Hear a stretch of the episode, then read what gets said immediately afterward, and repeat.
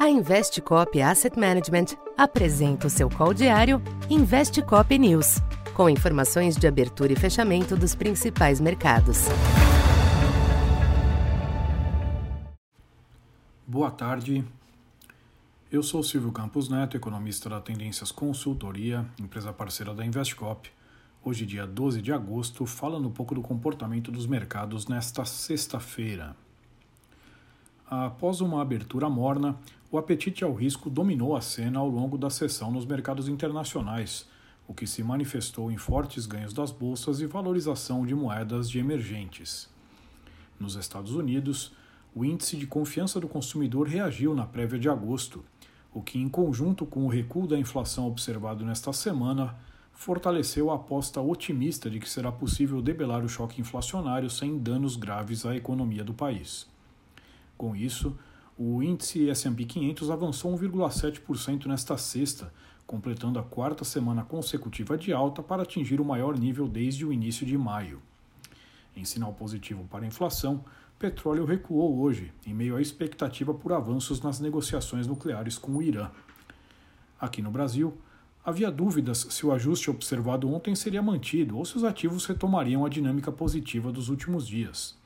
Prevaleceu a visão otimista, com forte alta na bolsa e recuo do câmbio também dos DIs. O Ibovespa fechou a semana aos 112.700 pontos, alta de 2,8%, no maior patamar desde 20 de abril. Os ganhos foram disseminados, com destaque para alta de 18% dos papéis do Magazine Luiza após a divulgação do balanço. No câmbio, a forte queda de 1,6% reverteu o movimento de ontem, levando ao fechamento em 5,07. Já os DIs estenderam a correção baixista das últimas semanas, refletindo menor temor inflacionário global e certa correção de excessos por aqui.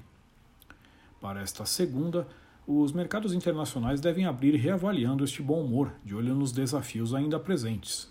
Sinais do consumo estarão no foco da semana nos Estados Unidos, com números do varejo e balanços das grandes varejistas que saem ao longo da semana.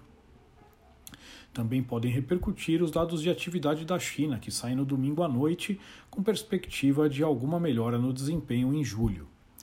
No Brasil, os ativos seguem acompanhando os movimentos externos, ainda que fique evidenciado neste momento uma visão interna menos negativa. De todo modo, persistem dúvidas quanto à consistência da melhora, em especial diante das incertezas políticas e fiscais à frente. Então, por hoje é isso. Muito obrigado e bom final de semana. Essa foi mais uma edição Investe Cop News.